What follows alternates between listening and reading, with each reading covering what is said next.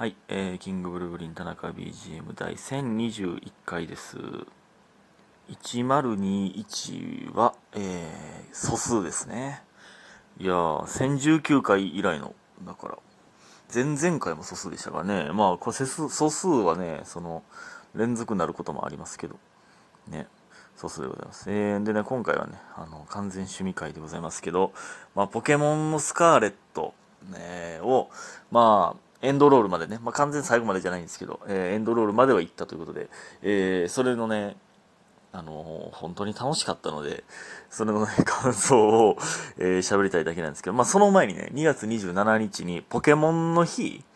あのー、ということで、新情報が、えー、の映像が流れますね。23時から。これはほんまに楽しみ、ほんまにありがとう。任天堂よ。ポケモンよ。ほんまにありがとう。忍耐に引き続きまたポケモンのね、えー、情報が出るということで。もう、こんなんが年に何回もあるからええな。任天堂やら、ポケモンやら、ゼルダやら、ドラクエやらの、こういう情報が出るんがもうほんまに楽しいっすね。うん。まあ、まあ、多分、まあ、スカーレット・バイオレットの、まあ、ダウンロードコンテンツの、まあ、情報は出るでしょうね。さすがに。さすがにね。まあ、あと、まあ、言われてるのはリメイク。ブラックホワイトのリメイクとかね。ダイヤモンドパールのリメイクが出たんで。まあ、とか、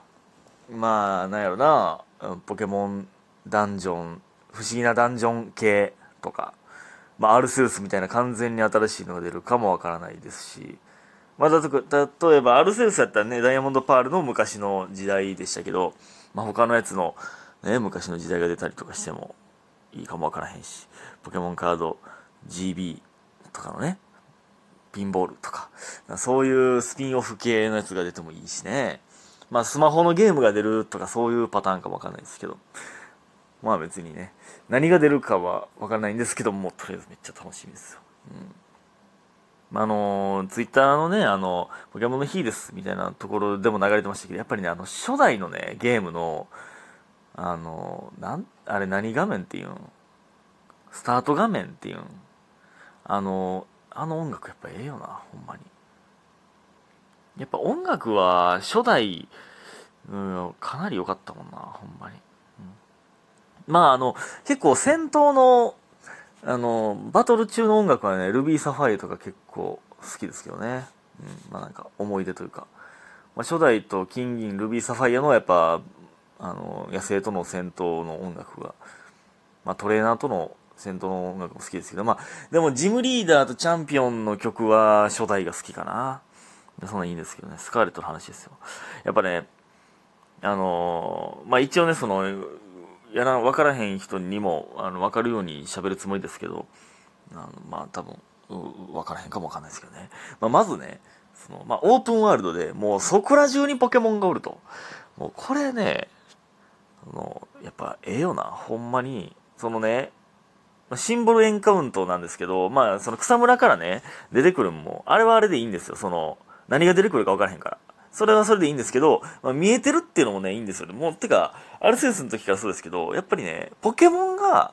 その辺で動いてくれてんのがもう、もう嬉しいもんな。それが、あ、生きてるんだ、というか、その、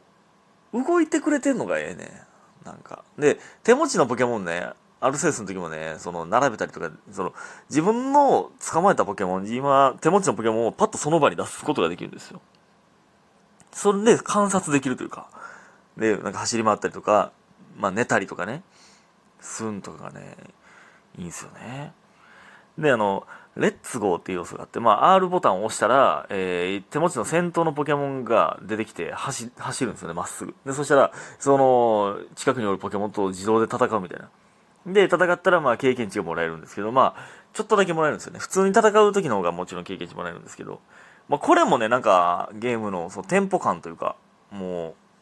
あっていいですよね。で、まあ、捕まえたポケモンがおったりとかしたら、まあ、普通の戦闘画面、普通にね、あの、ぶつかったりとか、モンスターボール投げたら、あの、対戦画面に行けるんですよね。で、そっからいつも通りのポケモンの対戦になるという。まあ、これもいいっすよね。で、やっぱりね、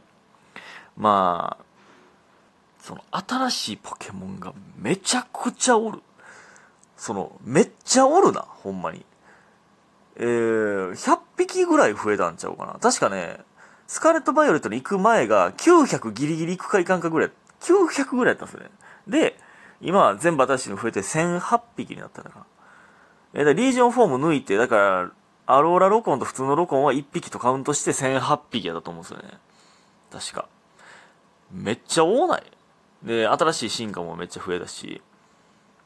やっぱ、普通に知らんポケモンだらけやから、え、こいつ何タイプなんやろ？とか思いながら戦うとかってやっぱ楽しいんですよね。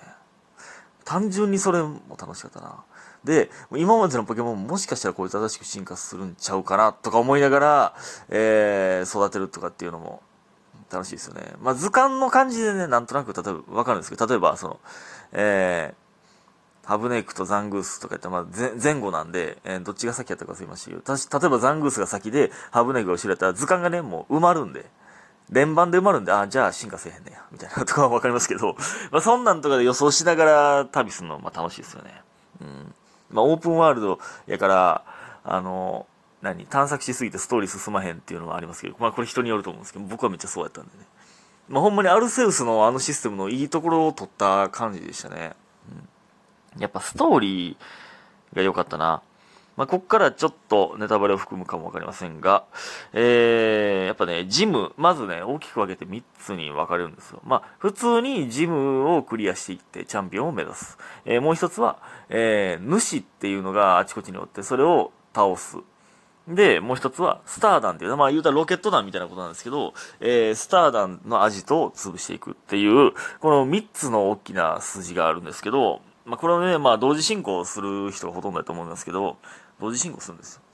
ま、これもね、なんか良かった。まあ、ジムもね、単純に、まあ、ネモっていうね、同級生のチャンピオンがおって、こいつもね、なんやかんやでやっぱ良かったな。なんか、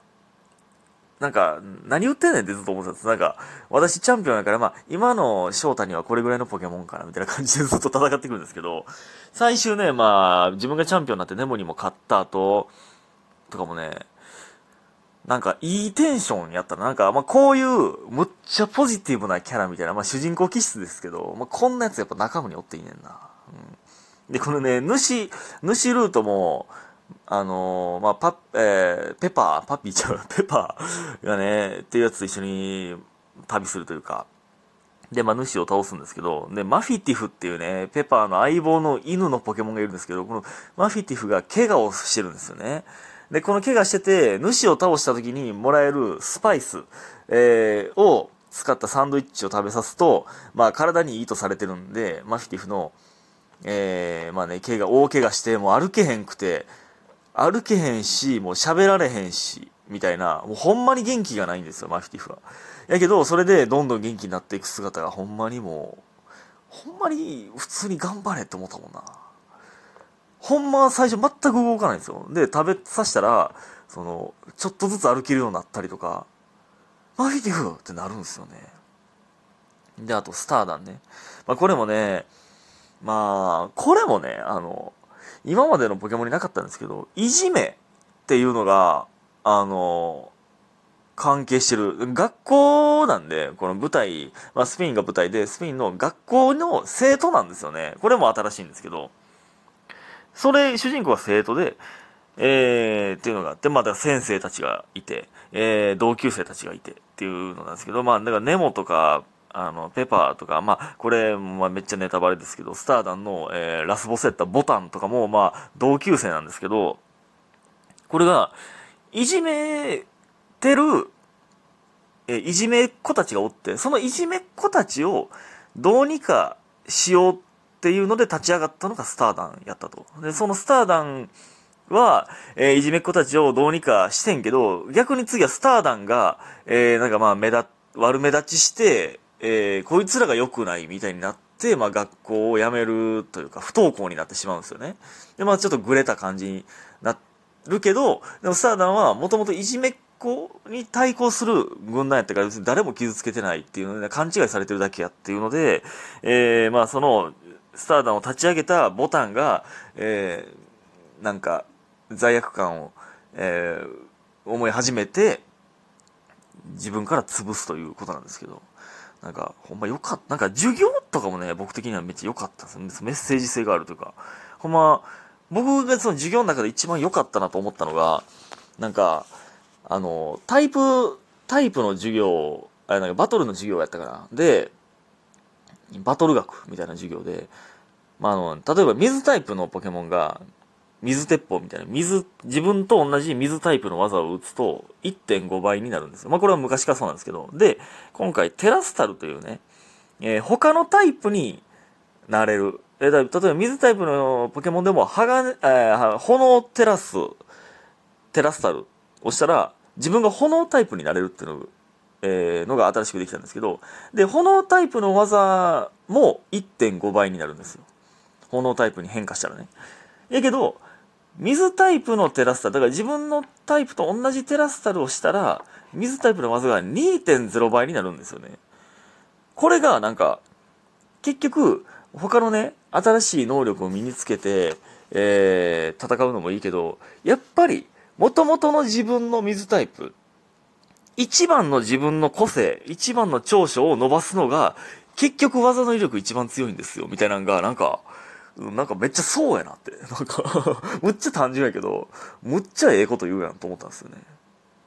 やっぱその、得意不得意っていうのがあるんでね、やっぱりね、その、まあ、そらね、まんべんなくいろんなことできるのも才能ですよ。やけど、むっちゃ得意なことをより得意にするっていうのもやっぱ才能やと思うんですよね。あの、全然メモも半分もいってないわ。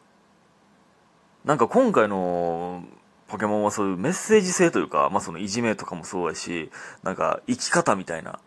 その、宝を探すんだ、みたいなとかも、なんか、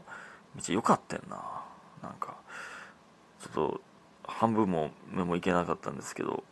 そういうね、なんか学校という設定がすごく良かったなと思いましたね。ということで今日皆さんありがとうございました。早く寝てください。おやすみ。